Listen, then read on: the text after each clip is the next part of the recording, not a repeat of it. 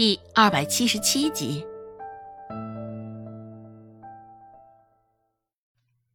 这张大海真的是罪有应得，希望这回能把他关到死。是啊，就因为这个张大海，害得我家杏花只能待在家里，平日里都不敢出门走动，生怕就被这个张大海看上了。毕竟我家杏花也是村里头数一数二的标志。要我说，这张大海就得不得好死，关押着还是便宜他了。现在没有了后顾之忧，周芷整个人也是一身轻松。听到他们议论张大海的话，周芷更是觉得神清气爽。周芷回到周家的时候，时间也还早，不比之前。现在饭菜才刚上桌，还没来得及开饭。对糟米饭，周芷倒是没什么兴趣，只是对锅里沉积的那层锅巴，周芷却还依旧惦记着。沾着锅的那处被火舔过，黄的微微有些发黑，一边酥脆，一边有些软软的，吃到嘴里。也尽是枯焦的香味儿。哟，周芷回来了。昨儿个等到天黑了才晓得抹黑回来，怎么的？今儿个就这般早回来了？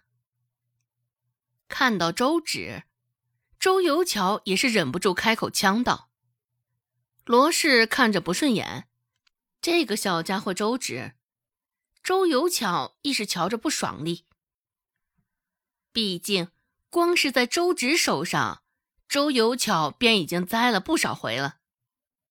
周有巧说话的声音很大，也是特意这般拔高了嗓音讲给孟婆子听的。距离孟婆子将他赶回宋家已经没有多少时日了。周有巧心里也是急，拼命的想要整出些幺蛾子来。听到周有巧的话。周芷对着他微微一笑，轻描淡写的回应道：“啊，怎么，今儿个能够早些回来，小姑母还不高兴了？只是也不知道，小姑母究竟是要我早些，还是要我晚些，还真是难呢。”周有巧眼前快速闪过一团白光，脑子里“咣”的响了一声。周芷这个丫头牙尖嘴利的。她也不是现在才知道，只是没有想到她会有这样的回答呀。周有巧心里又是震惊又是恼怒，思考着：明明是他为周芷挖下的坑，怎么的现在竟反而是进了周芷这丫头设下的陷阱啊？现在当着孟婆子的面，周有巧是将自己绕进去了。可不管如何。也只能硬着头皮走下去。周有巧也扯了扯嘴角，看上去还挺像一回事儿，状似无害的模样。哼！周芷见了，也只是喉咙口溢出一声轻笑声，没有藏着掖着。周有巧也是气急，只是看看一旁的孟婆子，没有丝毫的反应，由着周芷这个小丫头以小欺大。在她头上拉屎，忍着此刻心头的怒火，周有巧说道：“哼，你这丫头，将你小姑母想成什么样的人了？再怎么如何，我们都是一家人。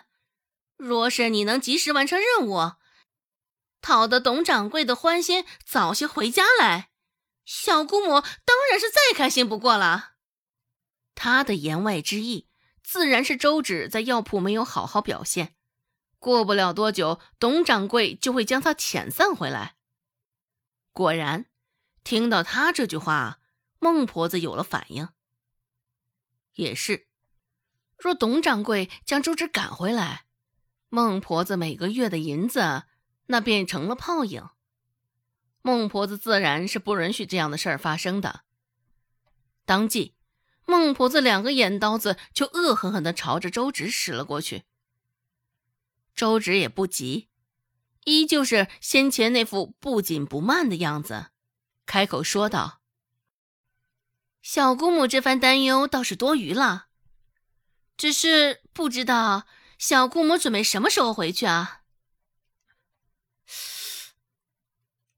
周有巧现在是真的要炸了，怎么回回周芷都能稳稳的越过他挖好的坑，又能给他准备好新的坑？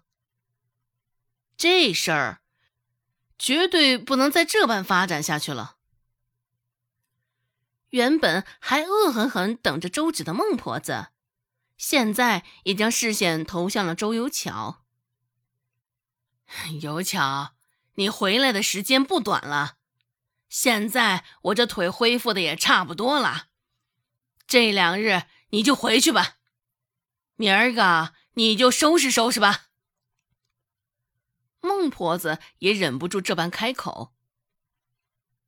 周有巧攥了攥拳头，良久，这才低低的嗯了一声。周芷神情淡漠。看着周游桥此刻一副垂头丧气的模样，也甚是觉得解气。所以说呀，小姑母，你也别光顾着我的事儿，为我着想。